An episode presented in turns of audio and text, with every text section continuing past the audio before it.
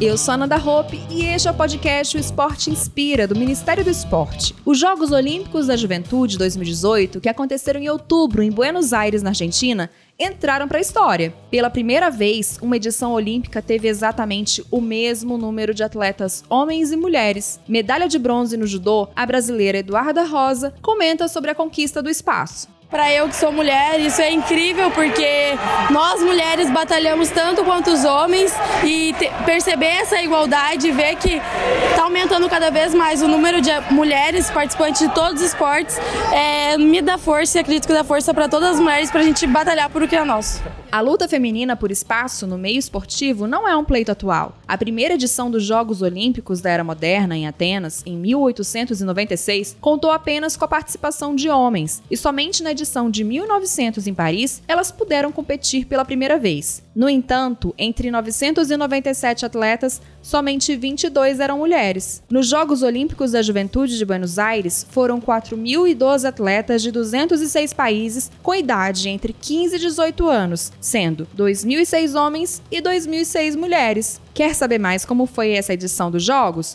Confira nas nossas redes sociais ou no portal rededoesporte.gov.br. Até o próximo episódio do podcast O Esporte Inspira.